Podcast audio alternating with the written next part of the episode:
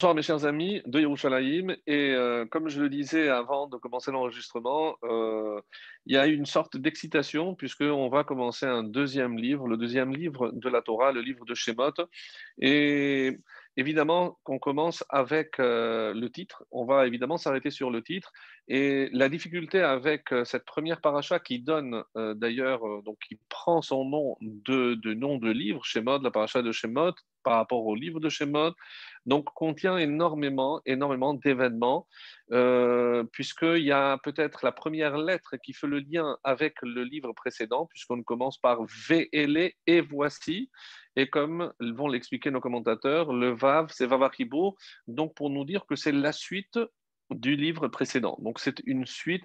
On sait que toute la famille de Yaakov a rejoint Yosef en Égypte, mais comme euh, vous vous en souvenez, on a terminé le deuxième, le premier livre de la Torah, pardon, par la mort de Yosef à l'âge de 110 ans. Et le dernier mot de Bereshit, c'est Bemitzraïm en Égypte. Et là, on nous rappelle, et c'est ce qui va évidemment un peu nous interpeller, on reprend les noms de ceux qui sont descendus, alors qu'on est déjà évidemment au début de l'esclavage. On va rentrer de plein dans cet esclavage. On va assister à la naissance de Moshe, à véritablement euh, son, comment il va être sauvé par l'intervention de Myriam et l'intervention de la fille même de Pharaon, comment il va se retrouver euh, expulsé, il va être presque obligé d'être exilé de, de l'Égypte parce qu'il a pardon, il a pris la défense dans un premier temps d'un juif, ensuite euh, contre un égyptien, et il va se retrouver, on ne précise pas l'âge euh, qu'il avait au moment euh, où il a quitté l'Égypte, et il réapparaîtra suite à un événement qui est connu sous le nom de du buisson ardent. Donc un moment peut-être euh, le plus important dans la vie de, euh, de Moshe, puisque c'est la première fois que Dieu va se révéler à Moshe Rabbeinu pour lui confier la mission d'aller sauver le peuple juif. Donc euh, on est aussi étonné de voir un peu la réaction de Moshe au moment où, pour la première fois, il se trouve confronté à la révélation divine avec un ordre qui nous aussi nous choque un petit peu, Dieu lui demande de se déchausser parce qu'il foule une terre sacrée. Où c'était? Est-ce que cet endroit, on le connaît? Est-ce que cette vision du buisson représente autre chose qu'un buisson?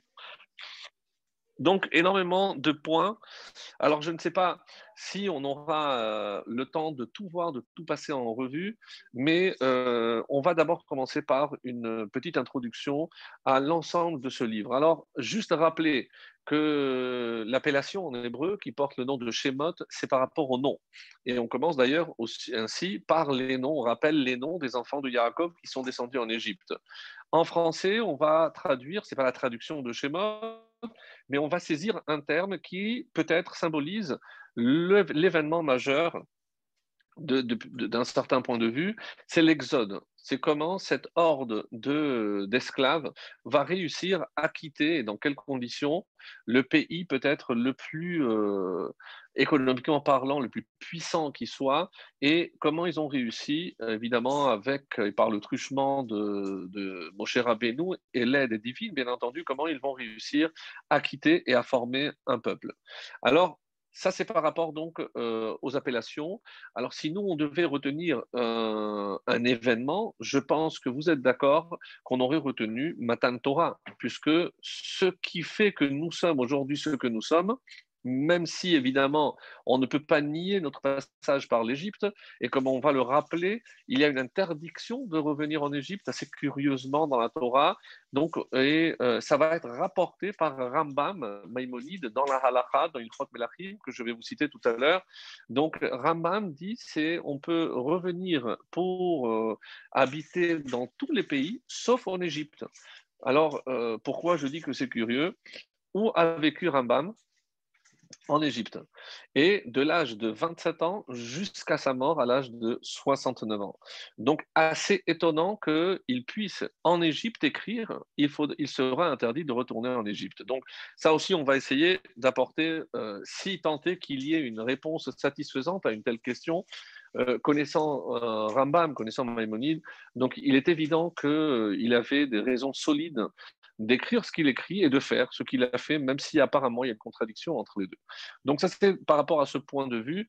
Et je voudrais également revenir sur, on va dire, une similitude entre les deux livres que nous, le un qu'on a terminé, un qui a déjà été achevé et un qui va être euh, initié, c'est le livre de Shemot. En effet, dans le livre de Bereshit, nous avons assisté à la création, la création du monde. Mais nous, on ne retient évidemment pas la création du monde, on retient la création de l'homme, puisque le monde n'a été créé que pour l'homme, donc, on est obligé de dire que la Genèse, cette apparition pour la première fois d'une vie, et on ne parle pas d'une vie quelconque, c'est la vie d'un être humain, c'est-à-dire l'homme, Adam, tel que la Torah l'appelle. Donc, euh, c'est la généralité, c'est l'apparition de, on va dire, l'humain. Lorsqu'on arrive à Shemot, on va aussi assister à une autre création, une autre Genèse. Cette fois-ci, ça va être beaucoup plus ciblé, puisque euh, si on parle de généralité dans Bereshit, dans Shemot, euh, on va peut-être reprendre le flambeau de Adam et on va voir jusqu'à quel point c'est vrai. Et euh, là, on va assister à l'apparition d'un peuple et non plus quelques familles, non plus des patriarches, alors que le livre de Bereshit, c'est le livre des Avot Ubanim, on peut dire comme ça, ce sont les livres des pères, des pères, des patriarches et de leurs descendants. Donc c'est pour ça qu'il y a toujours une insistance dans le livre de Bereshit pour tous les descendants, pour décrire tous les descendants. Là, dans euh, Shemot, on parlera plus de Béné Israël, pas comme les fils directement d'Israël et Yaakov, mais les enfants d'Israël dans la généralité. On parle ici évidemment d'un peuple. Donc ça, c'est, disons, pour comparer les deux. Alors, j'aimerais revenir sur euh, un détail que Rachi nous a légué depuis le livre de Bereshit, et euh, vous allez comprendre tout de suite lequel. On, Rachi nous a enseigné un klal, un klal, donc une règle qui est immuable. Euh, laquelle? Vous allez me dire beaucoup. Bon, Hashem, Rachi était tellement riche enseignement, mais il nous, concernant surtout la création du monde, il nous a légué un, principe, plus qu'une règle peut-être, et qui dit la chose suivante Kol davar Tant qu'une chose n'a pas été achevée, je ne peux pas la considérer comme finie, donc comme bonne. Donc, tout ce qui a été laissé un petit peu pour parachever, donc alors, il va donner, on va donner tout de suite un exemple. Euh, l'exemple, c'est le deuxième jour. Le deuxième jour de la création, comme vous le savez, Dieu a séparé les eaux d'en haut et des eaux d'en bas. Et ce jour-là, il n'y a pas écrit que Kitov, Dieu a vu que ce que ce qu'il avait fait était bien. Pourquoi? Parce qu'il n'a pas fini donc la création de cette séparation d'eau. Lorsque nous assistons au troisième jour, à ce moment-là, comme euh, l'explique chez Lohayan Nigmar Melechet Comme ça expliquera Rashi, parce que le travail que Dieu avait commencé avec l'eau n'avait pas été achevé. Certains commentaires diront c'est parce que dès qu'on insiste à une séparation, je ne peux pas dire d'une séparation qu'elle est bonne. Donc ça, c'est une idée qu'on avait déjà développée par le passé. Mais en tout cas, Rashi ici dit que la Melacha, un travail qui n'est pas achevé, il ne peut pas apparaître comme bon, comme bien. Et euh, c'est le deuxième, le troisième jour, Yom Shelishi, où ce travail sera achevé et on aura Paramaim Kitov. On verra que le texte de la Genèse parle deux fois Kitov, deux fois que c'était bien. Une par rapport euh, à l'achèvement de l'œuvre commencée le lundi et Kitov par rapport au euh, mardi, au troisième jour de la création. Alors, comprendre que quand Dieu va créer l'homme, là non plus, alors que pour les créatures, les chayot, on dit, comme ça c'est dit, Vayar Elohim Kitov, mais pour l'homme, ce n'est pas écrit tout de suite Kitov. Et pourquoi? Alors, plusieurs explications, une plus intéressante que l'autre. La première est, euh, sachez qu'il y a une controverse chez nos maîtres pour savoir si Adam Arishon avait été a été créé circoncis. La majorité pense que oui, d'autres, euh, peut-être une minorité, pensent que non, qu'il n'était pas, qu'il pas maroul. Et euh, donc, c'est difficile. Nous, on n'est pas là, évidemment, pour, euh, pour trancher.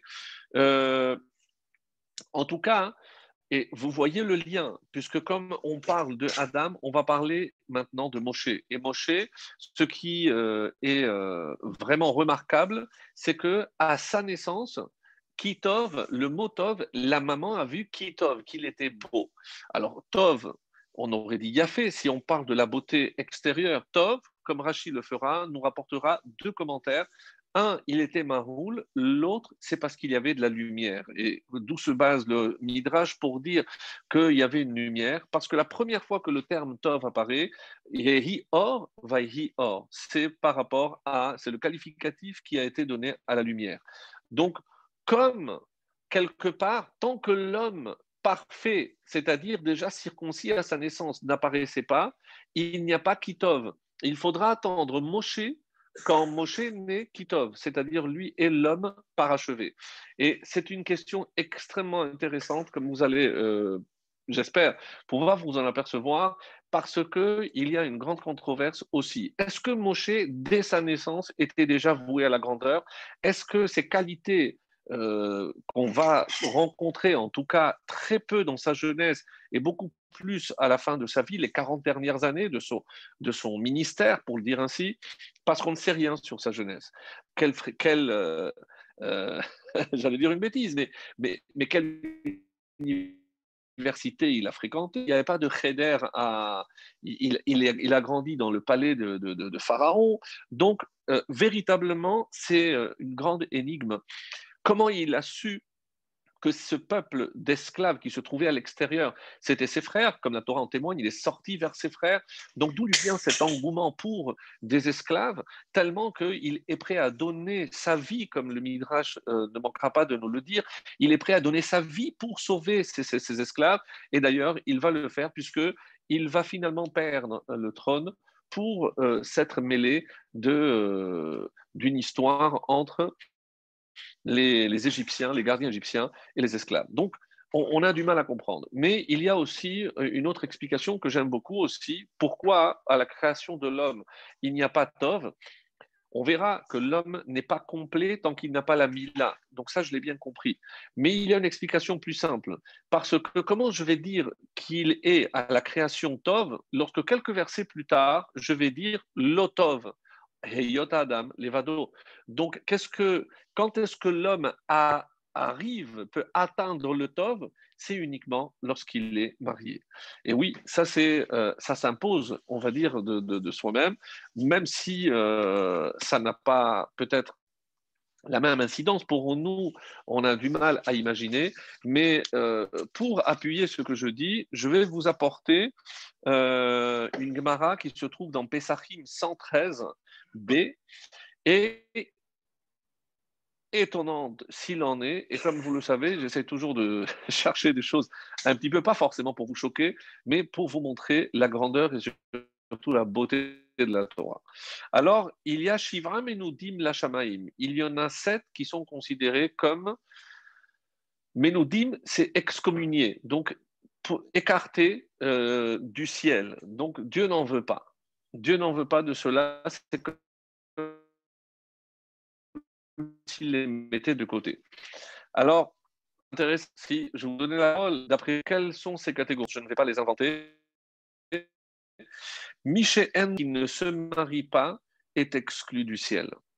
Oui, oui, vous avez bien entendu. Véché Endobanim et par la suite. On ne parle pas d'un homme qui, malheureusement, fait tout le nécessaire pour et qui n'y arrive pas. On parle d'un homme qui, volontairement, ne veut pas, par égoïsme ou peu importe, pour, pour toutes les raisons qui soient, bonnes certainement à ses yeux, mais pas aux yeux du ciel. Donc un homme qui ne veut pas d'enfant. Miché en megadelan. Mes amis, ouvrez grand les oreilles. Parce qu'il ne s'agit pas simplement d'amener des enfants au monde, mais on a une mission faire venir des enfants au monde, c'est pour les faire grandir dans le Talmud Torah. Et Talmud Torah, c'est pas le Talmud Torah de France, c'est pas pour aller fréquenter le dimanche matin une heure de Kodesh. Non, mes amis. Talmud Torah, c'est pour qu'ils consacrent leur vie à l'étude et évidemment la pratique de la Torah. Si je me suis marié, si, j'ai eu des enfants, mais que je ne les élève pas dans la Torah, je n'ai pas accompli la mission que Dieu m'a confiée et je rentre dans la catégorie de ceux qui seront exclus du ciel. Vous avez bien entendu, alors c'est vrai que je commence un petit peu fort, mais il fallait taper fort. Euh, je le dis d'une traite parce que c'est extrêmement important. C'est celui qui n'a pas de téphiline à sa tête ni à son bras. Alors rappelons-le, c'est qu'avant, la mitzvah, elle était faite toute la journée, et toute la journée, on se promenait avec les téphilines, puisqu'il n'y a pas marqué de temps, de précision, c'est toute la journée. Aujourd'hui, on n'a pas le niveau, on le met juste le temps de la tefila. Mais la tefila est une chose, les téphilines, c'en est une autre. Donc, je peux faire ma tefila si je n'ai pas les téphilines, et je les mettrai avant le coucher du soleil pour accomplir la mitzvah téphilines. Donc, ce sont deux mitzvot distinctes. Donc, les téphilines sur sa tête et sur le bras, titit bebigdo, donc, si j'ai un habit à quatre coins, c'est porter des titites. Donc, il faudrait peut-être ouvrir grand les oreilles et se dire que si on a peut-être un effort à faire, déjà, Baruch Hashem, on est marié, déjà, Baruch Hashem, on a des enfants, on essaye de les éduquer dans la Torah. J'essaye de mettre les téphilines tous les matins, magnifique, mais on ne se contente pas de cela. Titit bebigdo. Donc, il faut faire et pouvoir accomplir la mitzvah du tzitzit. Et ça fait partie de cette liste extraordinaire. Mezouza Bepitro, ça, c'est moins contraignant, c'est mettre une mezouza avec tout ce que ça implique, puisque mettre une mezouza implique introduire et inviter la shechina à rentrer chez nous. Ce qui veut dire que le comportement à l'intérieur de la maison, je dois toujours tenir compte, c'est comme si la shechina se trouvait dans la maison, et donc il y a un comportement évidemment à avoir. Et écoutez la dernière, parce que ça, c'est vraiment le clou. Et celui qui ne met pas de chaussures. Et là, on tombe des nues. oui, vraiment, on tombe des nues. Alors, pourquoi euh, j'avais recherché cette euh, Parce que, évidemment, c'est la première phrase que Dieu prononce à Moshe Rabbeinu dans la première rencontre ôte tes chaussures de tes pieds.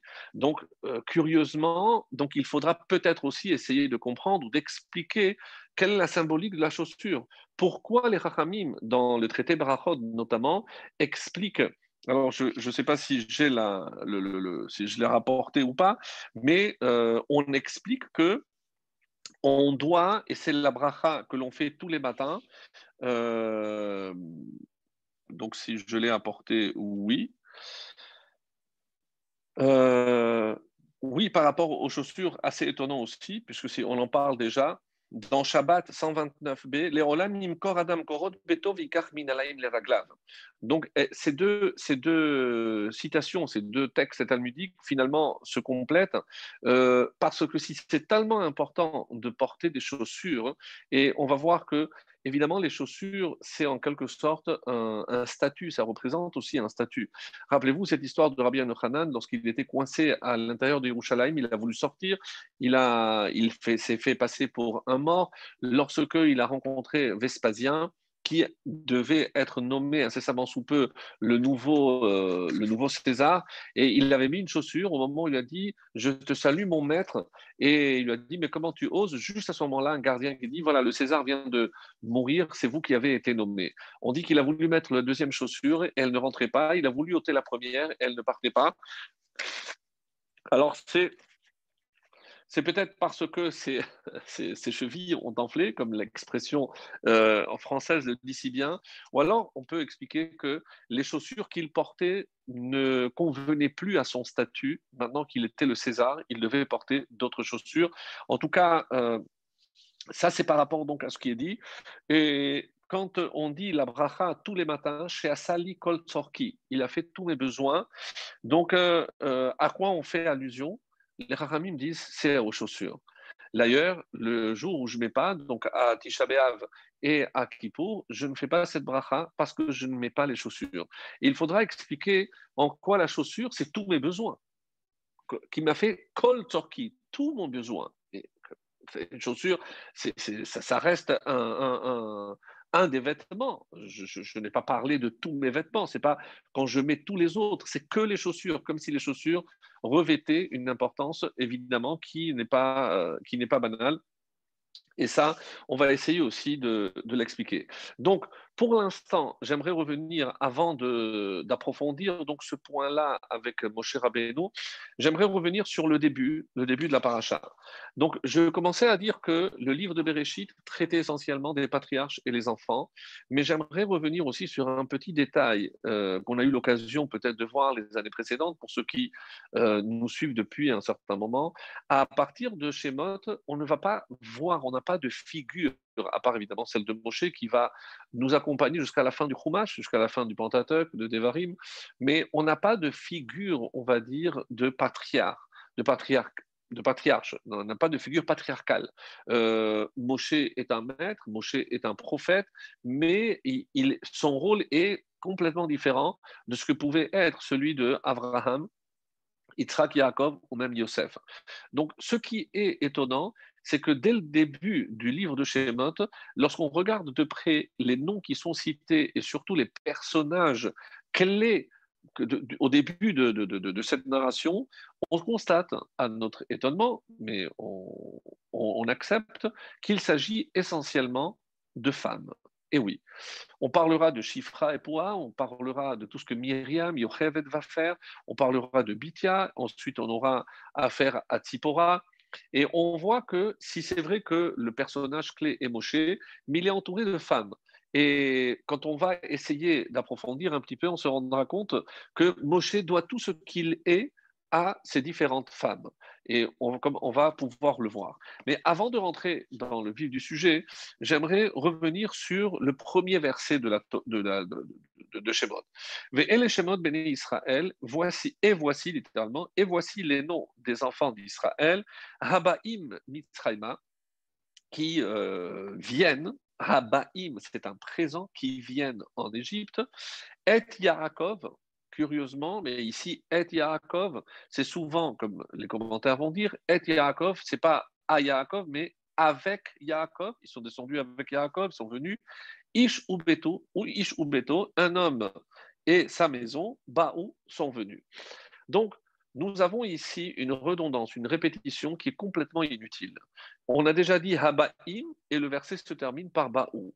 Donc, une fois, c'est au présent, la deuxième fois, c'est au passé. Mais très sincèrement, les deux sont superflus, pour la simple et bonne raison que nous savons déjà qu'ils sont venus en Égypte. Ça, on l'a vu depuis la paracha de Vaïgash, depuis la fin de, de. On sait que toute la famille est venue avec Yaakov, Ish ou Beto. Qu'est-ce que ce verset Est-ce que c'est euh, une figure de style? On, revient un petit peu comme une sorte d'introduction à un nouveau livre? Non, je viens de dire que VLE. Alors, si c'est un nouveau livre, on commence Elle Shemot. Mais non, V, c'est Pribourg. Donc, je cherche évidemment à faire le lien avec ce qui précède. Mais alors, d'un côté, je veux faire le lien avec ce qui précède, et de l'autre côté, je me répète, parce que tout, ce que, tout le contenu de ce, de ce verset est superflu. Tout. Alors, ce n'est pas simplement le verbe ba'im ou ba'ou qui est répété. Donc, quelque part, donc, on, on est obligé d'essayer d'approfondir et vous allez voir que ce verset va nous révéler des choses extrêmement intéressantes. En effet, il y a le, verbe ba'im qui est au présent. C'est rare que la Torah utilise un verbe au présent, parce que lorsque moi, au 21e siècle, en 5781, je lis, je dis Vele Shemot Beni Israël Habaim, qui sont en train de venir, qui viennent. De quoi euh, parle le texte? Donc de Mitzrayma. Mitzrayma, c'est le prototype de l'exil. Le prototype de l'exil, c'est-à-dire, mes amis, comme si la Torah a annoncé, attention, il y en aura d'autres. Oui, malheureusement, ce que vous êtes en train de faire, certains commentateurs vont dire Habaïm, ils savaient parfaitement où ils allaient. Ce qui, évidemment, nous fera poser une question euh, on, ne peut plus évidente. Et on ne trouvera peut-être jamais une réponse satisfaisante, malgré tous les efforts que j'ai faits, que je vais faire devant vous, pour y répondre. Pourquoi ils étaient contraints de descendre en Égypte? Pourquoi Abraham, qui n'a pas hésité à prendre la défense des habitants de, Sédom, lorsque que Dieu, lors du Brit Ben Abetarim, cette alliance des morceaux, lui dit Yezaracha, ta descendance, tu auras une descendance, mais elle sera esclave, lo lahem, dans une terre qui n'est pas la leur, qui est étrangère. Alors, très sincèrement, je ne comprends pas. À ce moment-là, on, on aurait attendu de la part d'Abraham Hacham, pourquoi tu imposes ça à ma descendance? C'est parce qu'il n'est pas touché lui personnellement qu'il ne va pas prendre cause et effet pour défendre sa propre descendance. Donc, on ne comprend pas ce manque de réaction de la part d'Abraham, comme si c'était un fait, comme si c'était chiyuni en hébreu, c'est-à-dire indispensable, c'était vital. Et on sera évidemment contraint d'expliquer pourquoi. Parce que si à nous ou à Abraham, ça paraît comme quelque chose d'évident, mais revenons sur le texte et vous allez voir que le personnage principal, pour lui, ce n'est pas évident.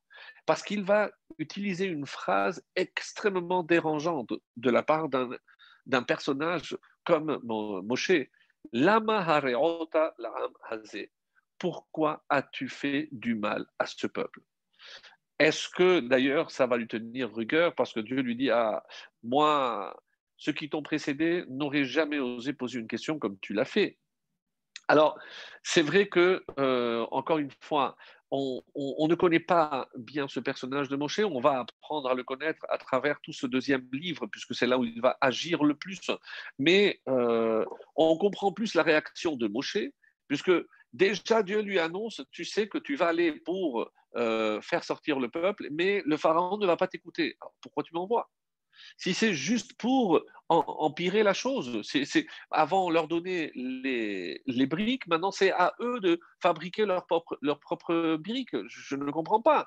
Donc si vous avez le temps de, de rouspéter, c'est que vous avez le temps aussi, dira le pharaon, de euh, fabriquer vos propres briques. Donc ne, les, ne leur donnez plus de briques qu'ils se débrouillent. Alors, Moshe voit ça, mais, alors je ne comprends pas pourquoi tu, m'envoies pour leur faire du mal. Je ne comprends pas, Hachem.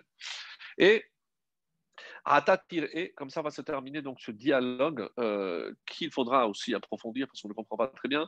Maintenant, tu vas voir, c'est-à-dire maintenant tu vas voir tout ce qui va se passer avec le pharaon, mais tu ne verras pas, dit le Midrash, ce qui se passera une fois qu'ils rentreront en terre de Canaan. Donc, on savait déjà que Moshe ne rentrerait pas en terre de Canaan et que ce n'était pas lui qui allait diriger la rentrée du peuple juif, des enfants d'Israël en Égypte. Donc, je reviens à ce premier verset. Rabaïm se présente, présage d'autres exils, présage d'autres malheurs pour le peuple juif qu'ils devront traverser. Alors, pourquoi, pourquoi est-ce indispensable Avant de, revenir sur ce mot, j'aimerais que l'on retienne la solution. Qu'est-ce qui permettra au peuple juif de sortir du peuple de, l'exil? Et la réponse se trouve, mes amis, dans ce premier verset. En effet, Et Yaakov, quelle est la première condition pour ne pas se laisser happer par ce long exil dans lequel vous allez vous trouver eh bien, sachez que Et Yaakov, pourquoi on n'a pas dit Im Yaakov? Et Yaakov, il faut voir qui est le premier qui a vu Yaakov au moment où il a failli fauter. Bien sûr, vous vous en souvenez certainement, c'était Yosef. Il a vu Diukno Shel Aviv, il a vu l'image, avec toutes les explications qu'on a pu donner dans les cours précédents. Donc, si je garde toujours en tête la figure paternelle, et c'est ça, Et Yaakov, ne pas oublier que pour que moi aujourd'hui je sois là où je suis, eh ben, il y a beaucoup de personnes qui se sont sacrifiées, qui ont fait énormément d'efforts, de sacrifices pour me permettre, moi, d'être là où je suis et d'être ce que je suis. Donc, je ne peux pas, lorsque je me retrouve au, au milieu des nations, faire fi de tous ces efforts, de tous ces sacrifices et me fondre dans la masse. En français, on aurait, dit s'assimiler. Attention, tous ces efforts seraient vains si malheureusement je perdais de, je perdrais, je de vue. Et Yaakov, regarde, Yaakov n'a pas vu ses enfants arriver en Israël. Toutes les promesses que Dieu a faites à Abraham, à Yitzhak, eh bien, eux, ils n'ont pas vu la concrétisation, la réalisation de cette promesse, de cette prophétie, mais ils ont tout donné. Eux se sont sacrifiés au nom de cet idéal pour ce peuple, pour me permettre à moi aujourd'hui d'être et de réaliser cette, cette prophétie. Donc, Et Yaakov, il faut toujours garder en tête tout ce que nos ancêtres ont fait pour nous. Ish ou beto, ça ne suffit pas. Quelle est la valeur suprême que l'on verra à travers tous les âges et à travers, malheureusement, tous les exils, tous les pogroms, les persécutions, inquisitions et autres que nous subirons, ish ou beto. Si on veut rester fort, il faut être avec sa maison. Mais vous comprenez que ici le terme de beto, évidemment, comme la Glagmara, en beto et la ishto. C'est-à-dire ici, ish ou beto, on parle bien entendu de sa femme. Et ça rejoint tout à l'heure la Gemara qu'on a lu, un homme quand il est marié, parce qu'il a un projet. Ce projet, c'est évidemment au niveau de la progéniture. D'ailleurs, c'est ça le projet pour le peuple juif, c'est la progéniture. Parce que il faut continuer, même si moi je ne vais pas profiter des fruits, il faut que je fasse tout pour que permettre à mes enfants d'y parvenir. Ish ou beto eux, ils sont venus. Et il y a un midrash très étonnant parce que on dit que les derniers qui sont nés en, dehors, en Canaan, avant d'arriver en Égypte, ils avaient quel âge? Certains avaient deux ou trois ans. Comment imaginer que Ish ou Beto, ils sont tous venus avec leurs femmes Donc ça, c'est une question assez intéressante. Le Midrash dit que, en tout cas, Yarakov Avinu avait déjà prévu. Quelle est la meilleure protection contre l'assimilation, contre la perte d'identité, contre malheureusement la pérennité, comment assurer cette pérennité au peuple juif, c'est Ish ou Beto. Si malheureusement je n'ai pas compris, quand on va sortir d'Égypte, comment on va manger euh, le Korban Pessar, Ish ou Beto? Donc on retrouve cette notion-là, comme si ce qui était indispensable pour sauver le peuple juif, c'est le noyau familial. C'est précisément ce que je vais créer avec ma famille. La plus belle richesse qu'un homme puisse avoir sur Terre, ce sont ses descendants. Et ça, il ne faut pas l'oublier, parce que malheureusement, on va peut-être se perdre. Et euh, je profite pour faire un petit peu le lien avec la chaussure. Que représente la chaussure? Même si je saute du coq à vous allez voir comme les choses s'imbriquent, bon, prochain. Donc, quel est le lien avec la, chaussure? Eh bien, il y a un, texte très très beau qui euh, explique un passage de Tehillim dans, euh, dans, les, dans les psaumes de, David, qui dit la chose suivante. Alors, pour ceux qui veulent voir tout le, psaume, c'est le psaume 8. Moi, je l'attaque à partir du verset 6. Euh, et voici ce qu'il dit. Alors, je vais le dire directement en français pour gagner du temps. Tu l'as fait un peu inférieur à Elohim, à Dieu. On parle de l'homme. Et qu'est-ce que tu as fait? Tu l'as couronné de gloire et d'honneur. Voilà tout ce que Dieu a donné à l'homme. Et ensuite, tu l'as fait dominer, et c'est comme ça que, regardez l'expression, tamshilehu bemaaseyadecha. Et tu l'as euh, en quelque sorte fait dominer sur les œuvres de tes mains. Tout ce que toi, Hachem, tu as créé, tu as laissé l'homme dominer toutes ses créations. Kol shata tachat raglav, tout tu as tout mis sous ses pieds. Tu as tout mis sous ses pieds. Et qu'est-ce que c'est tout? Tina, à la, à la fim, kulam, et la suite de ce, de nous dit tu as tout mis, les brebis, les, les bœufs, euh, tous ensemble, et même les bêtes sauvages. Alors, tu as tout mis sous ses pieds c'est quoi le symbole maintenant de la chaussure? Et rappelez-vous que lorsque Dieu a créé Adam, Urdu bidgatayam. Et vous devez, une des explications et traductions de Urdu, c'est dominer. Et repris ici par David Hammeler dans Vetam Shilehu, tu l'as fait dominer. Donc, que symbolise le pied que, que avec lequel, évidemment, je marche sur la terre? C'est une sorte de domination. Le la chaussure, finalement, et comprenez bien que la chaussure, c'est le règne animal, puisque les vraies chaussures étaient en cuir. Donc, qu'est-ce que ça symbolisait? C'est la domination de l'homme sur la création. Oui, on est parti peut-être très loin, mais c'est comme ça que explique donc le, le Maharshal, donc le, un disciple du Maharshal, c'est pardon, c'est que justement la chaussure, parce que c'est la fonction que Dieu a donnée à l'homme. Donc Dieu a créé les différents règnes, minéral, végétal et animal, et l'homme doit dominer. Mais qu'est-ce que ça veut dire dominer? Pas dans le sens où c'est le maître de la, création, non. Dominer, c'est dans le sens où il doit élever la création. Quand je mange un animal, je, l'élève parce qu'il fait partie de mon organisme. Donc, quelque part, je suis en train de le transformer en être humain. Vous vous rendez compte? Mais quel animal je peux manger Seulement celui qui est forcément ruminant. Donc, il est herbivore. Donc, lui, il s'est nourri du végétal. Et le végétal se nourrit du minéral. Puisque si je déracine évidemment un arbre ou une plante, elle se fane et elle meurt. Donc, qu'est-ce que je fais quand je mange? J'élève la création. Donc, le simple fait de porter des chaussures, hein, et c'est comme ça que les vont expliquer, c'est porter les chaussures, c'est accomplir ce pourquoi je suis là. C'est-à-dire pas dominer dans le sens de une suprématie. Non, comprendre que si Dieu m'a mis dans cette création, c'est pour que je puisse l'élever. Et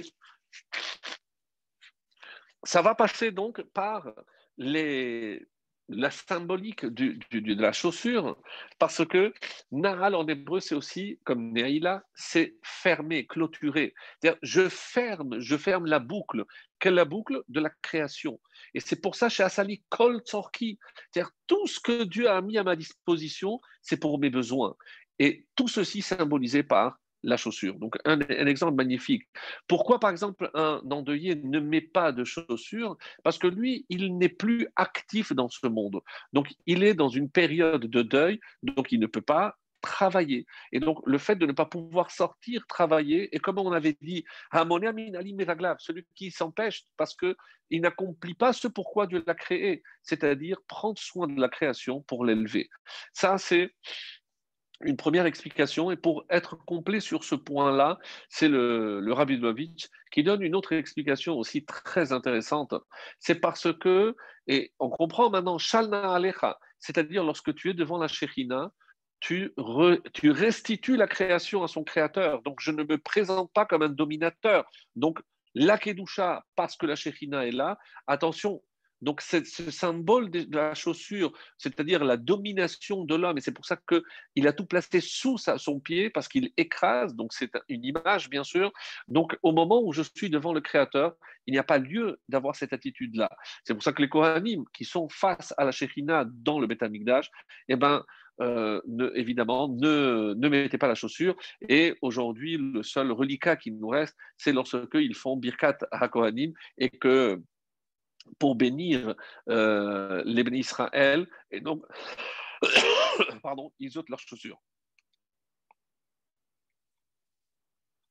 Et je disais qu'il y avait une autre explication euh, très intéressante du Rabbi et on va clore donc pour pas revenir à nos différentes, euh, différentes questions. Et c'est dans euh, Rak Be'admat Kodesh, donc seulement parce que tu es ici sur une terre sacrée, tu ne peux pas porter des chaussures. Ôte tes chaussures de tes pieds. Il explique parce que c'est une terre sacrée, tu n'as pas besoin de l'action de la chaussure, laquelle? Ben. Parce que, d'après le Rabbi quelle est la symbolique de la chaussure? C'est mettre un, écran entre moi et ce monde. C'est-à-dire, lorsque je vais commencer à rentrer dans le monde, il faut que je garde une distanciation, que je ne me laisse pas happer par la matérialité symbolisée ici, par la terre. Donc, Qu'est-ce qui me sépare de Eretz Artiyut, de la terre? Ce sont les chaussures. Donc il faut maintenir un écart. Attention, parce que si tu te laisses entraîner par la terre, tu oublieras le ciel. Et c'est comme ça qu'il le dit euh, de cette façon-là. Il n'y a pas besoin de faire un écran entre les deux. Et c'est pour ça que dans le Beth Amikdash, il n'y avait pas de risque, parce que là-bas, on était en contact avec la Kedusha. Il n'y avait pas d'occupation dans, le sens matériel pur du terme. Et c'est comme ça qu'on dit si on est capable de se séparer, de prendre un recul par rapport à toutes les affaires, on va dire matérielles, la asotam belo lev valev, Donc, il faut évidemment consacrer au travail, au commerce. Les fifar nasato, c'est pour sa subsistance. Bilvad, seulement pour sa subsistance. Mais attention, pour le reste du temps, il faut que, grâce à la chaussure, et c'est pour ça maintenant je comprends aussi le sens chez Asali Koltsorki, ne crois pas que parce que c'est toi qui travailles, c'est toi qui subviens à tes besoins. Non, chez Asali Koltsorki, quand tu mets ces chaussures, que tu vas quand même garder une séparation avec la, matérialité, je reconnais que finalement, qui subvient à tous mes besoins Koltsorki, c'est Akadosh Baruch Donc, c'était une idée extrêmement intéressante. Donc, et on va revenir maintenant à euh, notre premier point, incroyable le temps à notre premier point, à savoir l'attitude de, euh, de mon cher Abénou. Et on peut se poser avec lui cette question pourquoi pourquoi il faut en quelque sorte souffrir? Pourquoi il est difficile? Est-ce que souvent on se pose la question pourquoi on doit se trouver là où on est? Qu'est-ce que Hachem attend de nous? Etc. Donc énormément de questions. Mais je vais revenir donc sur la révélation de Dieu à, euh, à Moshe. Il se révèle dans un séné. Donc, plein de midrashim, Rashi en cite quelques-uns. Le séné incarne Israël. Habo, Asene Boer, donc il est en train de brûler, mais il n'est pas consumé, il n'est pas entièrement, il ne disparaît pas, il n'est pas calciné, si vous voulez.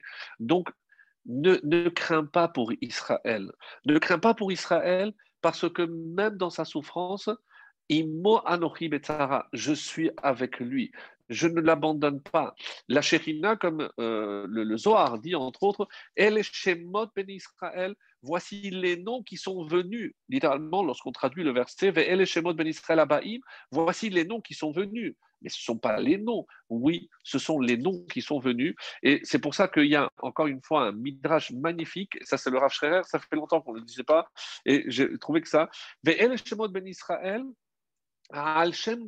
Israël. Je dois voir dans chaque nom la délivrance qui est cachée à l'intérieur de chaque nom. Il donne l'exemple, Réhouven, pourquoi Réhouven Pas par rapport à ce que sa mère a dit, puisque la fin de Shemot, c'est le début de l'exil. Mais Shemot, c'est le début de l'exode, c'est-à-dire le début de la sortie d'Égypte, de la délivrance.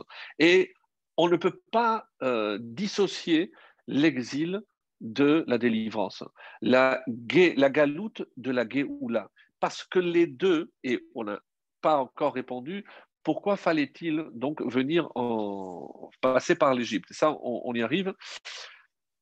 Et alors, il dit comme ça, le Midrash, euh, d'où vient Réhouven donc, on va voir dans chaque nom, Dieu a vu la souffrance du peuple. Euh, Shimon l'écoute, Vaishma il a entendu leur plainte. Lévi, Lévi c'est Levaya, c'est accompagnement. Shem, Shenitraber, Kadosh Tsaratam. Moi je suis avec le peuple juif. Donc je vois dans chaque nom une allusion au fait que Hachem ne nous a jamais quittés, même dans la pire des souffrances. Et ça reviendrait à dire que où était Dieu dans la Shoah? Eh bien, la réponse que le Midrash est en train de nous proposer ici, eh bien, évidemment que Hachem était à Auschwitz. Oui, même si, si on a du mal à imaginer, mais pourquoi, pourquoi euh, c'est comme ça, pourquoi c'est tellement dur? Et je peux, on peut prendre malheureusement d'autres exemples, tous ces juifs qui ont brûlé sur euh, le bûcher, et, Rabbi Akiva lui-même, Rabbi Akiva, n'oublions pas, il était aussi, on était en train de lui arracher la peau et euh, il était souriant et il a fait le schéma. Donc, des, des images, pour nous, évidemment, c'est extrêmement difficile. En tout cas, c'est ce que le, Midrash veut nous faire comprendre, c'est que la délivrance se cache à l'intérieur des noms. Alors nous, on a toujours compris les noms, c'est parce qu'ils ont gardé en quelque sorte leur identité, parce qu'on a préservé les noms. Mais non, c'est au niveau du nom ici, c'est l'espérance. Et c'est pour cela que c'est un livre qui est plus consacré aux femmes, parce que la femme, elle, elle voit des choses que l'homme ne voit pas. La femme, elle n'a pas fauté. N'oubliez pas, elle n'a pas participé à la faute du Vaudor, elle n'a pas participé, à la faute des explorateurs. Elle, elle voit beaucoup plus loin. Et qui est le premier qui s'est rendu compte de cela? Le pharaon. Comment le pharaon dit item à la au moment où il va décréter qu'il fallait puisque toutes les mesures précédentes n'avaient pas marché. Et euh, rappelez-vous comment le Midrash avait présenté cela. On avait dit qu'il y avait trois grandes étapes. La première, donc, il s'est dit, puisque le peuple est en train de devenir très nombreux, on va durcir le travail pour enlever le goût de, euh, et la force d'aller avec leurs femmes. Et il, donc ça, c'était Vaimareru et Traïhem. Qui est né à cette période-là? Myriam, qui comporte donc dans le nom aussi les événements qu'il était en train de traverser. Ensuite, quand il a vu que ça ne marchait pas, et pourquoi? Comme le Midrash nous dit, qu'est-ce qui a fait que euh, cette première mesure ait été finalement inopérante? Et c'est c'est pour ça que je l'ai cité, c'est Rabbi Akiva qui nous dit dans Midrash Rabbah quelque chose de formidable. Et même si vous le connaissez, mais ça fait tellement plaisir aux oreilles de l'entendre, il dit Bishar Nashim Sheatum Ador c'est par le mérite de ces femmes justes et euh, vaillantes que nous sommes sortis d'Égypte. Et la suite, la conclusion de la Gemara, de la même façon que c'est par ce mérite, le mérite des femmes qu'on a quitté l'Égypte, c'est par le mérite des femmes que nous sortirons aussi de ce dernier exil. Donc, reste à définir maintenant quel est ce mérite et quel est le rôle. Pourquoi? Qu'est-ce, que, qu'est-ce qui est grandiose? Donc, on n'aura pas le temps de tout détailler, mais euh, Déjà, dans ce premier temps, qu'est-ce qu'il dit Rabbi Akiva? Alors, évidemment, les hommes étaient au travail. Oui, on m'a posé la question, mais il paraît que les femmes faisaient. Oui, mais ça, c'est ensuite, lorsque même cette mesure n'était pas, euh, n'était pas apparemment aux yeux de Pharaon assez efficace, donc il va durcir, il va faire aussi travailler les femmes. Ah, vous, vous avez le temps. Et pourquoi? Parce que les femmes allaient apporter de l'eau au mari. Donc elles allaient puiser l'Ishov Maïm. Et c'est une symbolique très très belle. Parce que regardez, rappelez-vous, Rivka, c'est autour d'un puits, elle a puisé de l'eau. Rachel aussi est allée puiser. Tipora, c'est aussi autour d'un puits. Donc le puits a une symbolique extrêmement forte dans le mariage en tout cas. Et rappelez-vous que le puits est rond comme la bague. Et bon, il y a des explications plus profondes aussi. Donc qu'est-ce qui s'est passé? Lorsque les femmes allaient puiser l'eau pour aller à la porter au mari qui était euh, au travail. Alors, euh, Rabbi Akiva nous dit ici qu'au moment où elles allaient puiser de l'eau, en sortant de l'eau, il y avait des petits poissons dans leur cruche. Et dans cette cruche, finalement, il y avait la moitié de l'eau et la moitié de petits poissons. Kedarot, et elle mettait ça, donc elle faisait dans les deux casseroles, donc une casserole faisait chauffer l'eau pour les nettoyer certainement, et une casserole avec des petits poissons. Achat shel chamim, ve achat shel dagim, une d'eau chaude et une pour euh, les poissons. Et elle se rendait dans les champs pour apporter et la nourriture et la, de l'eau. otan, vesachot otan, otan, otan, ben non seulement, alors pourquoi l'eau chaude? Ce n'est pas seulement pour boire, c'est pour les faire propres. Et pourquoi il les faisait propres? Pour les nourrir et pour les aussi désaltérer. Veniskakot lahen et parce qu'elles s'unissaient à leur mari dans les champs. Et Rachid dit qu'il y avait des tiges assez élevées et que c'est entre deux pour rester très discret. Et c'est là où les femmes s'unissaient à leur mari. Et Kevan Shemit Aberot, Baot le Une fois avec ces unions-là, elle tombait enceinte et c'est comme ça qu'elle rentrait.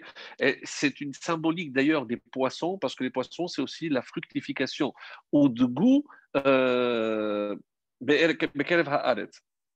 comme c'est marqué dans la, bracha de, Yosef. Et, donc, qu'est-ce qui a marqué? Et c'est une allusion chez Giazman Moladehen, lorsque elle devait donc accoucher, Rolchot Violdot Basade, elles retournaient et elles accouchaient dans les champs. Et après, donc les midrashim, qu'il y avait des pierres qui sortaient du lait pour les petits, etc., pour les sauver. Et à quoi on trouve une allusion à, cet, épisode-là? C'est dans Shirachirim, dans un texte que nous lisons tous les vendredis soirs, et c'est beau que vous sachiez que qu'est-ce qui se cache derrière ces propos du roi Salomon?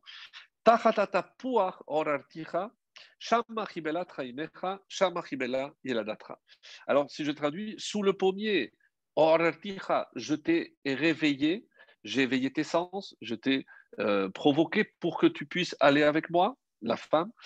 La même où ta mère t'a conçu, où elle t'a conçu, et elle a enfanté. Donc c'est une allusion à cet épisode, ce qui s'est passé en Égypte, et c'est ce qui est étonnant, c'est comment les femmes avaient et comment elles faisaient. Notre lot hamarot. Donc c'est, elles prenaient des miroirs, et elle utilisait le miroir pour se mettre à côté du mari et de se voir leur reflet dans le miroir. Ou dit une fois qu'il était propre, qu'elle l'avait lavé, etc. Anina regarde comme je suis belle, je me suis fait belle pour toi. l'idée Et c'est comme ça qu'elle éveillait donc l'appétit du mari. Et comme c'est marqué, donc, on va retrouver, mes amis, ces miroirs bien plus tard, lorsque ces femmes, ces mêmes femmes qui avaient utilisé ces miroirs pour continuer, et quand on parle de Nashim Tzadkaniot, c'est ce courage dont elles ont fait preuve. Et où est-ce qu'on va les retrouver? Évidemment, c'est au moment où euh, ils vont construire le Mishkan et qu'elles euh, vont euh, apporter ces miroirs. Et Moshe, évidemment, n'a pas voulu et c'est avec ça, évidemment, qu'on va construire le, le Kior. Et à ce moment-là, la première réaction de, de Moshe, c'était de, les refuser. Et c'est Dieu qui intervient. Alors, et euh, avec une phrase magnifique, qu'est-ce qu'il va dire hein euh, à, à, Kabel et Amarot non seulement tu ne vas pas les rejeter, mais je te demande de les accepter. Et Hachem rajoute qui alay min parce que ces miroirs sont chers, me sont chers à moi, dit Dieu, plus que tout le reste, les pierres précieuses, l'or, l'argent. Pour moi, ces, miroirs revêtent une plus grande importance parce qu'elles ont continué à accomplir Ish ou Beto. Elles ont compris quel était l'enjeu. Et j'avais dit que celui qui avait compris aussi, c'était euh, euh, le pharaon. Et pourquoi? Comment on sait que le pharaon avait compris? Alors, il y a un texte euh, très très beau aussi qui dit la chose suivante. Lorsque, euh, c'était la première étape, on a dit que c'était par rapport à Myriam, lorsqu'il a vu que les, femmes continuaient à accoucher, il a dit ça ne suffit pas. Donc on va serrer, les boulons. Qu'est-ce qu'il décide de faire? Va à nous. Donc à ce moment-là, eh ben, il va demander aux sages-femmes, et tout le monde connaît cet épisode, où euh, vous allez voir si c'est des garçons, donc vous les piquez et vous les tuez. Une marque est de savoir si c'est à la naissance ou si c'était même lorsqu'elle était encore enceinte, à la Ovnaïm, c'est au moment d'accoucher, donc avant la sortie. Donc il y a les deux, les deux opinions. Et euh, ce qui est assez étonnant, c'est euh, ce qu'il dit. Vous verrez, et si c'est une fille, Vachaïten, vous les laisserez vivre, vous les ferez vivre. Il aurait pu dire, vous tuerez que les garçons. Donc je comprends que les, les filles, donc ça veut dire faire vivre. Et là encore, le pharaon visait puisque maintenant qu'il veut la fin du peuple juif, il voulait évidemment éliminer les hommes, mais il voulait garder les femmes. Ce qui était très, très intéressant parce que il voulait que ces femmes ensuite épousent évidemment des Égyptiens et comme ça effacer. Donc on a déjà depuis le début, dans cette attitude de Pharaon, on sait déjà qu'une des façons de faire disparaître le peuple juif, c'est en prenant les femmes et attention, parce que nous, on est en train de nous dire, mais non, c'est l'inverse. Parce que d'après la halakha, même si la maman est juive, l'enfant sera juif. Alors, si c'était le cas, pourquoi tellement la Torah insiste? Et écoutez surtout, vous verrez sur littéralement les pierres au moment de l'accouchement. Si c'est un garçon, vous le tuerez. Si c'est une fille, vous la laisserez vivre. Amar Abichanina. Donc, euh, Rabbi Hanina, dans Sota 11b, euh, voici ce qu'il dit. Siman Gadol Masar Lahem. D'où il avait cette connaissance, le pharaon, on ne sait pas. Mais en tout cas, voilà ce qu'il leur dit. Ben Panav Lemata. Un garçon, un garçon, le visage vers le bas. Bat Paneha Lemala. Et une fille, le visage est vers le haut. Alors, encore une fois, est-ce que c'est euh, une technique qui marche jusqu'à aujourd'hui? Est-ce que tous les enfants naissent, les garçons naissent avec la tête en regardant la terre et la, fille en regardant vers le haut? Alors, je pense qu'il y a plus ici une symbolique extrêmement, extrêmement belle et pour comprendre le, le rôle essentiel des femmes. Pourquoi elles ont continué à faire? Parce que la femme, c'est celle qui garde. Le garder, regarder vers le bas, c'est regarder l'instant présent. Ça, c'est la particularité de l'homme. L'homme est l'être du présent. La femme, c'est comme ça qu'il dit, le visage vers le haut, pas seulement vers la, dimension spirituelle, mais vers le futur, vers l'avenir. Comment on le voit? Pas avec Sarah. Rappelez-vous que Sarah, c'est elle qui a légué le Yud à Yehoshua. C'est-à-dire, évidemment, même si c'est une symbolique par rapport à une lettre, mais Sarah s'est projetée dans l'avenir. Donc, Myriam, lorsqu'elle va se présenter devant son père, lui dit Papa, tu es pire que Pharaon. Donc, vous imaginez. Donc, quand on parle des prophétesses euh, que nous avons connues dans l'histoire, on voit qu'il y a des femmes extrêmement importantes. Je ne vais pas m'attarder sur toutes parce que euh, ce serait d'abord trop long, mais dans le traité de Megillah, là-bas, on donne la liste des, euh, femmes qui sont prophétesses. Et au nom de ces sept femmes, on dit Sarah, Myriam, Myriam, mais Myriam Nevia. Vatachar Miriam Anevia. Donc, le, texte de la Torah le dit clairement. C'est sur la seule femme où c'est marqué clairement, en tout cas dans le Chumash. Sarah, c'est par rapport à ce que Dieu dit à Abraham. Tu l'écoutes parce qu'elle, la névoie, donc tu écoutes tout ce qu'elle te dit.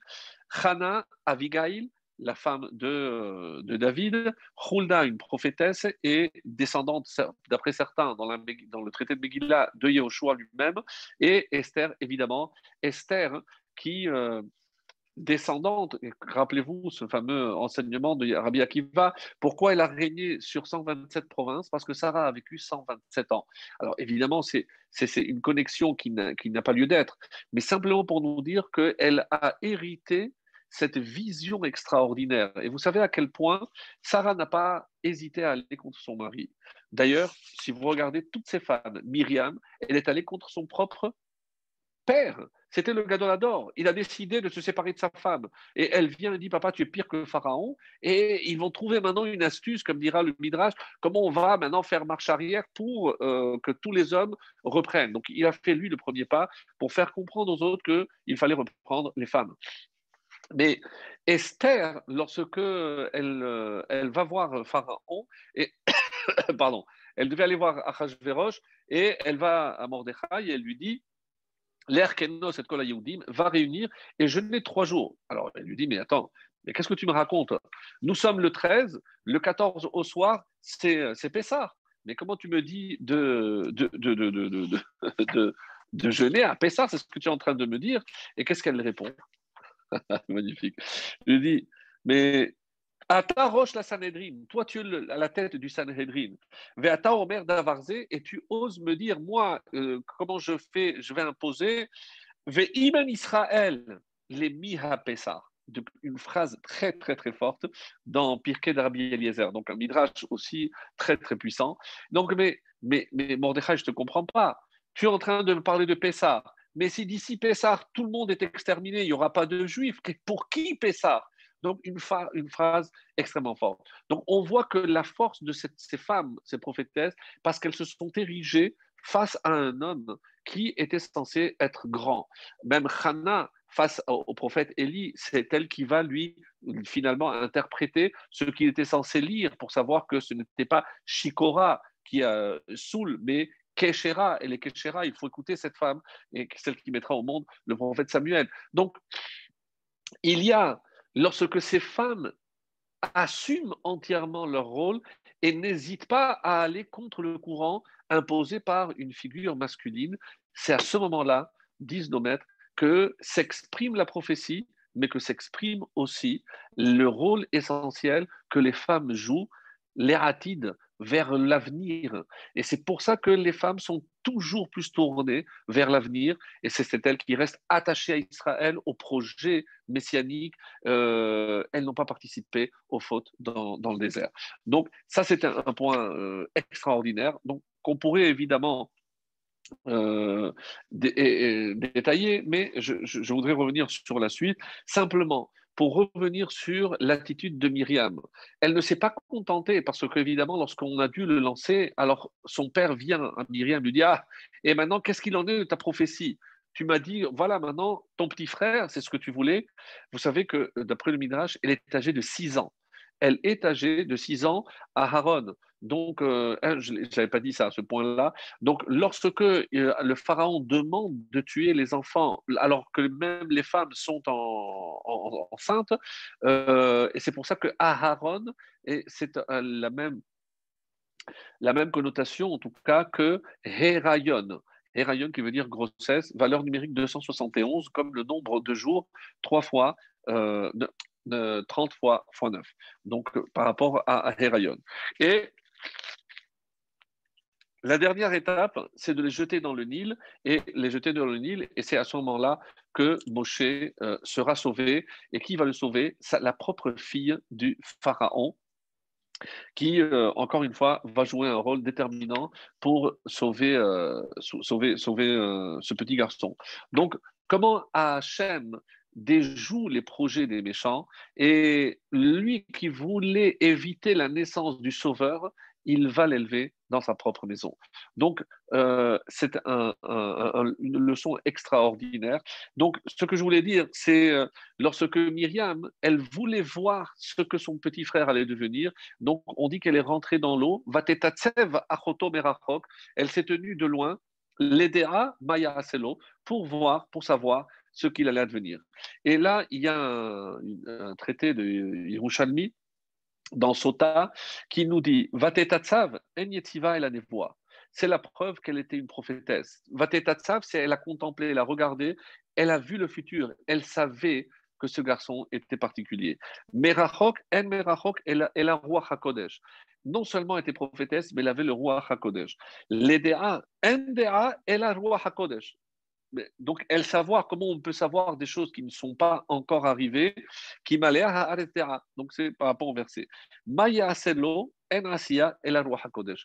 Donc, pour montrer à quel point Myriam ne s'est pas trompée. Donc, ça, c'est pour vous prouver que, encore une fois, la grandeur, la grandeur de, de, de Myriam et surtout le rôle euh, déterminant que les femmes vont jouer dans ce livre de, de Shemot et surtout dans le rôle de la délivrance du peuple juif. Et je reviens maintenant à, à Moshe. À Moshe, euh, donc, euh, parce qu'on ne comprend pas très bien ce qu'il ce qui, le motive. Euh, d'ailleurs, vous savez que lorsque euh, au Séné, dans le buisson ardent, Dieu se présente, d'après Rachid, qui cite un midrash, pendant sept jours, hein, il a dû lutter pour convaincre Moshe d'accepter cette mission. Alors évidemment qu'il avait des arguments, puisque pendant ces sept, jours, il a argumenté, mais ça ne se fait pas, je ne vais pas prendre la place de Aharon, je, ne peux pas retourner en Égypte, le peuple ne, ne, m'acceptera pas. Moi, je suis euh, issu de la, de la civilisation, de la, de, la culture égyptienne. Comment je vais me présenter maintenant? Sauveur, Hachem choisit quelqu'un d'autre, etc. Donc des arguments et même le fait qu'il euh, bégayait, c'est, selon le Midrash. Alors, ce qui est intéressant, et c'est pour aller dans un niveau un peu plus, un peu plus profond, c'est euh, le Harizal, et cité aussi par le, par le Zohar, qui d'où venait l'âme de Moshe? Alors, on avait déjà, je crois, abordé ce thème-là. Moshe et euh, le Gilgul de Hevel.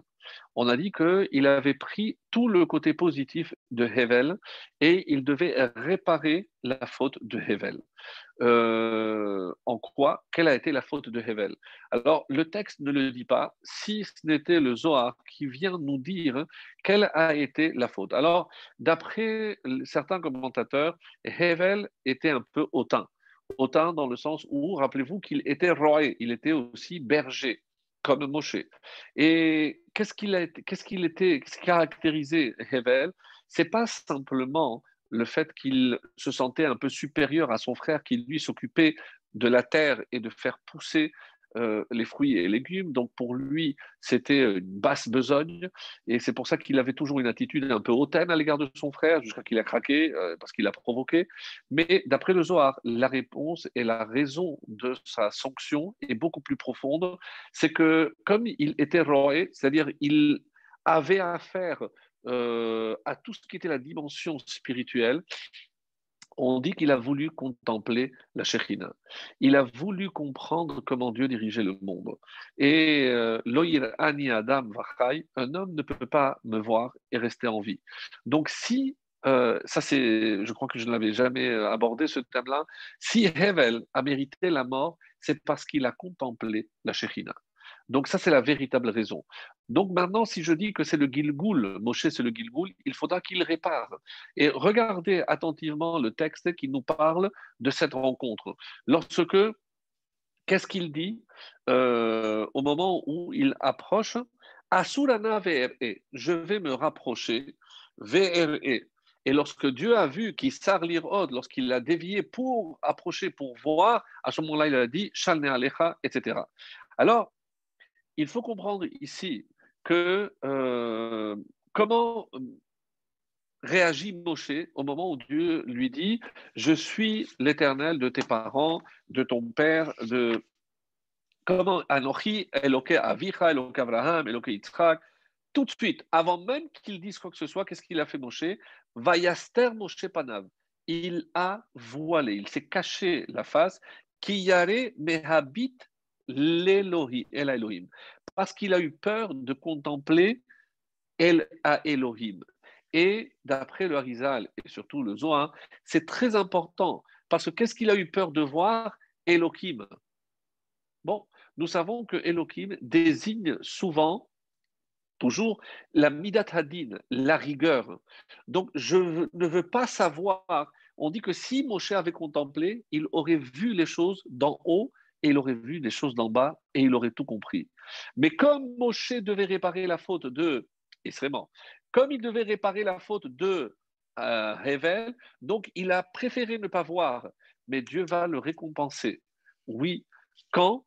Eh ben, Un peu plus loin, dans Bamidbar, euh, dans la paracha de Béalotra, à la fin de Béalotra, hein, Qu'est-ce qui a marqué Rappelez-vous, lorsque euh, Myriam avait fait du Lachonara, et euh, donc comment c'est Dieu lui-même qui va prendre la défense de Moshe, mais c'est comment vous osez parler de, mon serviteur Lochen avait dit Moshe, mais mon, serviteur Moshe n'est pas comme ça.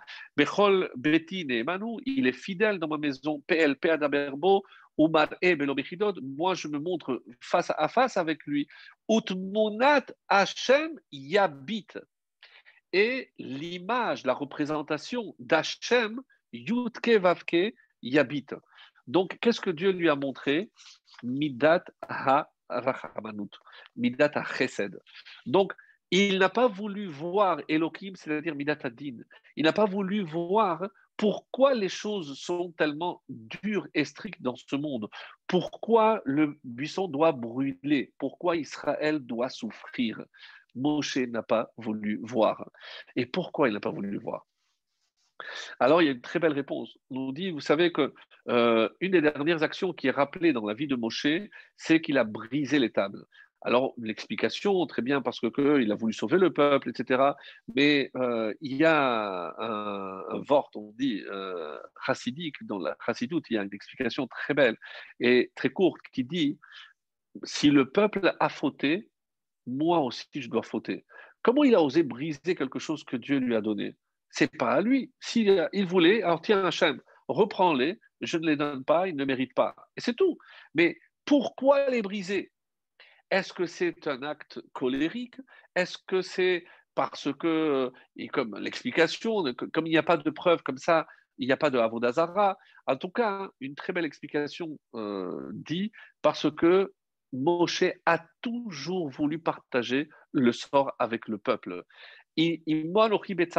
On sait que, euh, comme c'est marqué, il, est, il porte le joug euh, donc, il est dans la souffrance avec le peuple. Et si le peuple a fauté, donc quelque part, il a voulu, dire, eh bien, moi aussi, je vais fauter. Donc, ce que on est en train de dire ici, c'est que il y a toujours une réponse. Il y a toujours une raison à cette souffrance apparente. On a soutenu Rabbi Akiva. Et qu'est-ce quelle est cette phrase euh, de Nahum Ish Gamzo, son maître? Gamzo Letova. Mes amis, la véritable traduction de Gamzo, nous on dit que ce que Hachem fait, ce que nous sommes en train de vivre maintenant, ben, on verra très vite que c'était aussi pour notre bien. Non, c'est pas ça ce qu'il dit. Gamzo, ça, ce mal, ça c'est le bien aussi. Ce n'est pas les conséquences de ce, que, de ce mal qui seront bonnes. Le mal lui-même ne peut être que le bien. Et c'est ça ce que Rabbi Akiva, et c'est ça ce que Moshe a voulu nous faire comprendre à travers son attitude. Lama pourquoi tu as fait mal, du mal à ce peuple? Eh bien non, on peut répondre à la question. Pourquoi Abraham n'a pas réagi? Parce que Abraham avait compris que le passage obligatoire du peuple juif, c'était par l'Égypte. Comment? Parce que toute création doit passer par une brisure. Lorsque je veux créer un ustensile, il faut d'abord que je prenne la matière première et que je la fasse fondre. Comment la Torah appelle l'esclavage en Égypte cours à Barcel. C'est le creuset, pas le creuset en fer, c'est le creuset où je fais fondre le fer. Si on n'était pas passé par cet esclavage, on n'aurait pas pu accéder à recevoir la Torah, se soumettre à la volonté divine, traverser le désert, hériter la terre d'Israël et plus important, traverser tous les exils. Quand j'ai dit que les noms étaient porteurs d'un message, comme ça explique le Rav Scherer, dans chaque nom, il y a un message, il y a un point qui nous permettra toujours de traverser tous les exils. Et c'est ce point-là qui ne doit pas s'effacer. Lorsqu'on dit que on a gardé les noms, c'est pas Moshe, Aaron ou Abraham, non, c'est l'essence de ce mot, l'essence, à savoir que jamais on n'a pu et on ne peut pas, on ne peut désespérer. Même lorsqu'on est à Auschwitz, même lorsqu'on est sur les bûchers de l'Inquisition, on ne peut pas désespérer. Gamzou Letova, Rabbi Akiva, qui avait cette vision extraordinaire, lui, il pouvait se faire torturer et sourire. Alors, on n'est pas évidemment à la, hauteur d'un de, Rabbi Akiva, mais qu'est-ce que Rappelez-vous, lorsqu'il était avec ses, collègues et que tout le monde pleurait sur les ruines de Jérusalem et du Temple, lui, il souriait parce que lui, il voit au-delà, il voit ce qui se passe. Et donc, même maintenant sur les ruines, il sourit. Il sait que ça, c'était aussi une étape pour la suite. Et donc, Abraham savait que le passage par l'Égypte n'était pas une punition. Donc, il n'a pas à défendre quoi que ce soit. Il a compris parfaitement que c'était un passage obligatoire. Et c'est vrai peut-être que, euh, tout à fait, c'est une allusion, comme on l'a dit, à ce que nous on appelle Shvirat Akelim, et euh, c'est un, ancien cours qu'on avait fait, juste une petite allusion, parce que notre ami nous, le dit. Et depuis la création, on a dit que Veruach Elohim merachefet. Et l'esprit de Elohim, donc Midatadin, merachefet, elle planait. Et le Zohar, avec le Rizal, nous dit que merachefet, c'est même Tav, Meolam Atohu, du monde, du néant. Et qu'est-ce qu'il y avait? Rapar. Rapar, comme Pérar, c'est 288. Il y avait 288 étincelles. Sachez que les, esclaves, cette génération qui a été esclave en Égypte, elle était aussi le Gilgoul de quelle génération? La génération de Dora-Pelaga, de la tour de Babel. Et si vous regardez la similitude, donc là-bas, ils utilisaient les briques pour construire, pour se euh, se révolter, pour se rebeller contre Dieu. Et ici, c'est précisément parce qu'ils vont construire leurs propres briques, c'est par ce mérite-là qu'ils vont prier que le, leur cri, leur supplication va monter, vont monter jusqu'à Hachem, et c'est comme ça qu'Hachem accédera à euh, les libérer de l'Égypte. Et donc, quand ils vont sortir, rappelez-vous, cette, euh, donc Merachefet, il y a déjà le rôle de l'Égypte, du peuple juif, et c'est comme le Harizal euh, par rapport toujours à ce monde du tikkun, puisqu'on est là toujours en train de vouloir réparer les, les, les, les problèmes précédents. Donc, quelque part, il, il, devait aller récupérer les étincelles. Et quand j'ai dit pour quelle raison on n'a pas le droit de retourner en Égypte, c'est la question qu'on avait posée. Pourquoi? Parce que une fois qu'on a terminé notre mission de récupérer les étincelles, et les étincelles, c'est pas simplement les convertir. Il y a des étincelles aussi dans la, matière. Et prendre la matière pour la consacrer à un but spirituel, Oh là là. Euh, c'est aussi une façon d'élever et c'est aussi une façon d'accomplir notre mission ici sur Terre. Donc, il y a deux choses encore que je voulais absolument dire sur mon cher Rabbeinu pour euh, vous laisser vraiment cogiter. En tout cas, ce point-là est les, esclaves, donc cette génération d'esclaves en Égypte, dont les descendants étaient le Gilgoul, la réincarnation de cette génération qui est venue réparer. Et c'est pour ça qu'il fallait récupérer ces étincelles et avec ils sont sortis avec un mélange, un mélange et rêve, Rav, Rav 202.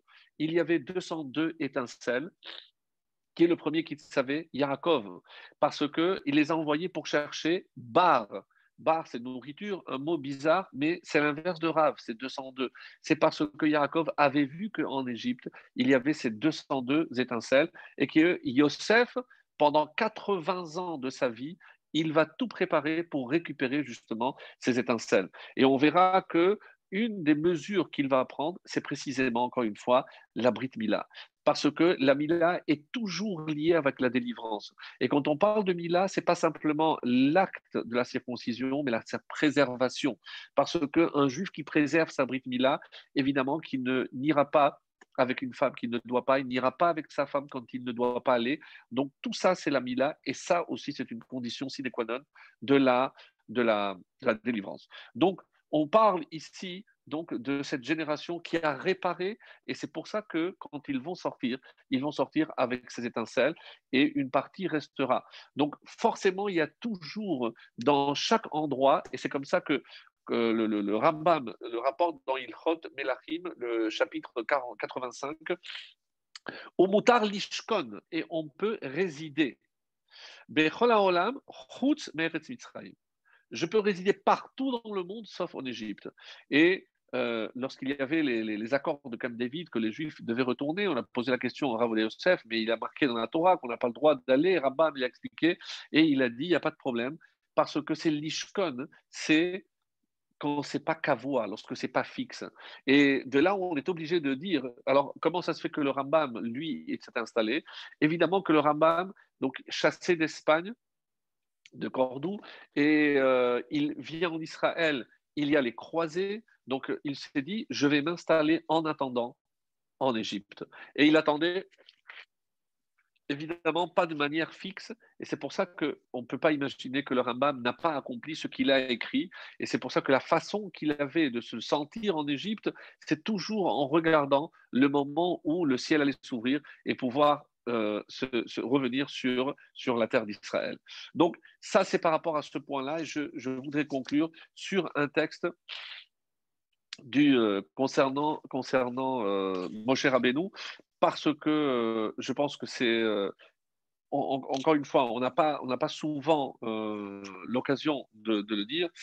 Et le Zohar nous présente Moshe comme étant Moshe lo karan or pereor, vayar Aharon vechol ben Israël et Moshe veine karan or. Ce moment où, rappelez-vous, il est descendu, on voyait qu'il, son visage éclairé, il était véritablement, il, il, il avait une lumière. Et de là, le Zohar va dire que Moshe avait un niveau exceptionnel. Donc Moshe est né, donc si déjà à sa naissance il y avait la lumière, vous pouvez imaginer ce que ça représentait. Mais il y a un texte, euh, il y a un commentaire de la Mishnah euh, qui s'appelle Yachin ou Boaz. Donc euh, ça date de, je vais vous donner l'auteur, c'est Rabbi Israël Lipschitz, Et l'ouvrage s'appelle Tif Eret Israël, puisque c'est son nom. Il a vécu entre 1782, il est décédé en 1860. Et il a fait deux colonnes. Deux colonnes. Pourquoi Yachin et Boaz, c'est le nom des colonnes dans le Beth Amikdash. Et Yachin, il explique, on va dire, le pshat, le, sens simple de la Mishnah.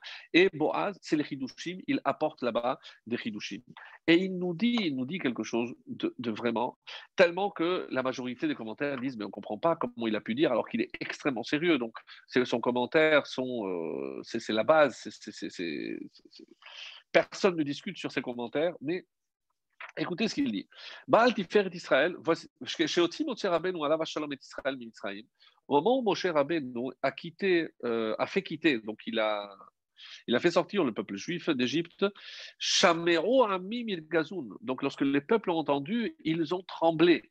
Ils ont tremblé. Donc ça, c'est comme c'est marqué dans euh, la, Shira. Vait Orer Melech Aravi. Et là-bas, donc je vais vous le dire rapidement pour gagner du temps. Et il y a un Melech Aravi qui a entendu et il a dit cet homme est exceptionnel. Comment il a pu sortir alors que c'est le pays où il y avait une réputation, personne ne pouvait sortir? Je veux, il a envoyé ses, dessinateurs, ses profilers. Il a dit je veux que vous me dessiniez le visage de cet homme. Je veux voir à quoi il ressemble. Et effectivement, ils sont allés, ils ont dessiné l'image de de Moshe Rabbeinu, ils sont revenus, le, roi, ce roi a reçu ce, dessin et il a euh, convoqué ses grands spécialistes. Il a dit, voilà, regardez cette image et dites-moi quelles sont les qualités de cet homme. Ça, c'est l'histoire. Et ils répondent.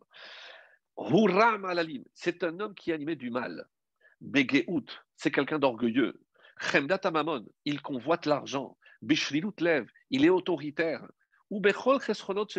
Et il est affublé de tous les défauts de la terre.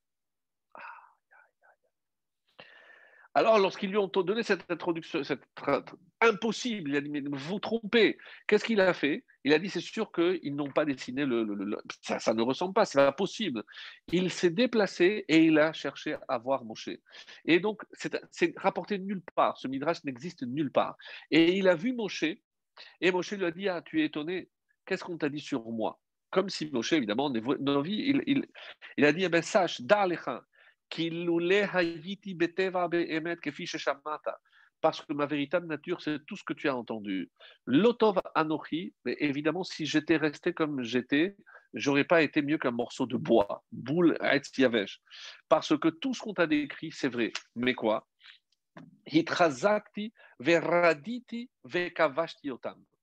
Ça rejoint ce qu'on a dit. Quand Dieu a dit Urdu et vous allez dominer. Mes amis, de quelle domination? Est-ce qu'on va travailler dans un parc zoologique pour dominer les animaux? Non, certainement pas. C'est pour dominer tous les instincts qui sont en nous. Et raditi yotam, j'ai fait un travail colossal. Sachez, mes amis, que moi, Moshe, j'ai dû travailler pour atteindre.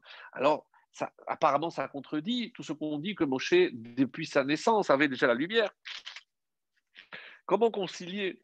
Et d'ailleurs, euh, il y a un commentaire qui dit Yesh Sovrim, Shemekoro, Shel Tifer Israël et Donc, on ne sait pas d'où le Tifer d'Israël tient cette histoire-là, mais on ne peut pas, on peut pas lui prêter euh, une quelconque euh, on va dire vérité, on peut pas, euh, on peut pas faire confiance à ce texte, fidélité.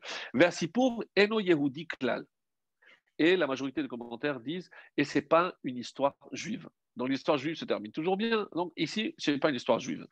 Et on, nous dit, c'est assez étonnant, mais quand les, les ils attaquent, bien arad. Et sachez que même sur le Rambam, sur le Rambam, on ne rapporte pas souvent cet épisode puisqu'on l'a cité? Alors sachez, euh, donc euh, Hayim, Akadosh, il parle de ce, de ce, ce, ce, midrash-là. Ben écoutez, Harot Hayim, Metzayen, il cite le Tiferet d'Israël et il dit euh, je ne connais pas l'origine, je ne sais pas d'où le Tiferet d'Israël a trouvé cette histoire. Et, et il rapporte Shedat Avi Harambam qu'est-ce que le père du Rambam pensait de son fils? Chez Moshe Beteva Mushlam. Donc, il est né, comme ça il rapportait, il est né parfait. Alors, au Behekcher Lekar, Nosif, chez Gamal Rambam, donc au sujet du Rambam, voici ce qui est écrit, moins connu, dans Seder Adorot, que lorsque le Rambam, il avait beaucoup de mal en classe à comprendre. Donc, il n'arrivait pas à comprendre. Il n'était pas motivé. Il allait étudier parce que son père, c'était un rave, etc. Mais il n'était pas du tout motivé. Et son père n'arrêtait pas de le flageller, de le frapper, qui assumé nous, parce qu'il désespérait. Alors, c'est pas gentil, surtout lorsque c'est le cas. Il appelait Tu es le fils à Katsav, tu es le fils de boucher. Beto. Il l'a jeté en dehors de sa maison. Le père du Rambam, donc cette histoire apparemment, c'est Rabbi Yechiel Halperim, donc dans le Seder Adorot, nous dit que le Rambam, regardez par quoi il a commencé et regardez comment il a terminé. Donc, je pense que pour nous, c'est un exemple formidable. Alors, vous allez me dire, oui, mais alors il faut croire là il faut croire, qui il faut croire. Et euh, c'est le Rav qui explique. Et je pense que c'est la plus belle explication et ça va être aussi notre conclusion. C'est pourquoi, si on dit que c'est un don du ciel, qu'il avait une perfection, c'est un don du ciel. Et d'un autre côté, on dit qu'il a fait ce travail. Alors lui, donc, il va couper la poire en deux. Il va dire oui. Donc, les Moshe tâche les moutes. Évidemment que Moshe avait une perfection, Bességoula, c'est Matat Shamaim, c'est Hachem qui lui a donné. Vegam Shlemut Babechira. Mais il avait aussi un choix, un travail, c'est Avodat Adam. Donc, il a concilié les deux. Et pour nous, pourquoi c'est rassurant? Parce que quelque part, nous, en tant que descendants d'Abraham, Jacob, on a tous un potentiel immense. Nous sommes tous, et c'est pour ça que Zoucha, rappelez-vous, il n'avait pas peur de la question est-ce que pourquoi tu n'étais pas comme ton frère ou Moshe? Pourquoi tu n'as pas été toi-même? C'est-à-dire, on sait que nous, on a un potentiel, mais c'est un potentiel, de, certains ont des facultés. Alors oui, alors je vais utiliser ces dons pour chanter à l'opéra ou être Hazan. Je vais utiliser mon verbe pour m'exprimer devant un plétoire en tant qu'avocat, ou au contraire, je vais diffuser la Torah parce que j'ai ce don. Donc, le don, c'est la chaîne. Il n'y a, évidemment pas de doute là-dessus. Mais c'est la Bechira de l'homme. Moshe a fait ce choix. Comment je sais qu'il a fait ce choix? Il aurait pu terminer évidemment roi d'Égypte, mais il a senti qu'il devait aller vers ses frères. Et c'est ce fameux texte que vous connaissez, lorsque le Midrash nous dit il était euh, berger, achar amidbar, derrière le désert, derrière le désert dans le désert où il allait. Donc certains commentaires vont dire pour nous montrer à quel point il était euh, pointilleux parce qu'il ne voulait pas qu'on aille, que son troupeau aille paître ailleurs. Donc il allait dans le désert, donc ça n'appartenait à personne. Mais il y a une autre histoire que vous connaissez et que je vais utiliser pour la fin parce qu'elle est tellement belle. Et de la même façon que lorsque la fille du pharaon a pris ce garçon et euh, elle l'a élevé, elle l'a appelé son fils, Dieu lui a dit tu as appelé ton fils celui qui ne t'est pas, moi je t'appellerai ma fille, même si tu ne l'es pas. Bat Ya, la fille de Dieu. De la même façon, ici, Moshe, qui a hérité donc ce don, cet engouement vers l'autre. Lorsque il a vu une petite brebis courir dans le désert, il a couru derrière. Et, et quand il a vu où elle allait, elle est allée se désaltérer, elle, est allée boire de l'eau. Alors il s'en est voulu, il a dit, oulala, là là, je n'ai pas compris que tu avais soif. Donc maintenant, je te demande pardon. Comment il a fait? Il a porté cette brebis sur lui. Et qu'est-ce que Dieu a dit? C'est dans Shemot Rabba.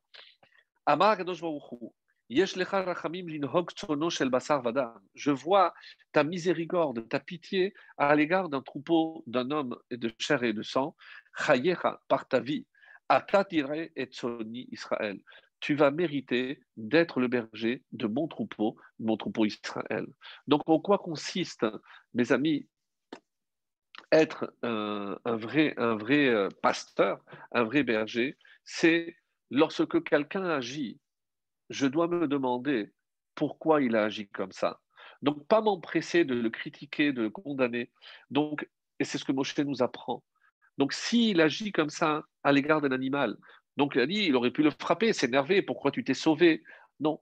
Donc Moshe analyse de la même façon que lorsqu'il a vu ce buisson, et c'est ce qui lui a valu d'être le prophète d'Israël. Donc Si nous, on a tous ce potentiel et qu'on peut l'exploiter, on comprend que quelque part, c'est non seulement je ne dois pas euh, critiquer les autres, mais je dois toujours me poser la question, comme Moshe Rabbeinu, qu'est-ce que je peux faire de bien pour l'autre? Et lorsqu'on aura la réponse à cette question, je suis convaincu que le Gilgul de Moshe, qui sera le Mashiach, viendra nous apporter non seulement la délivrance, mais la réponse à toutes nos questions. Excellente soirée à tous.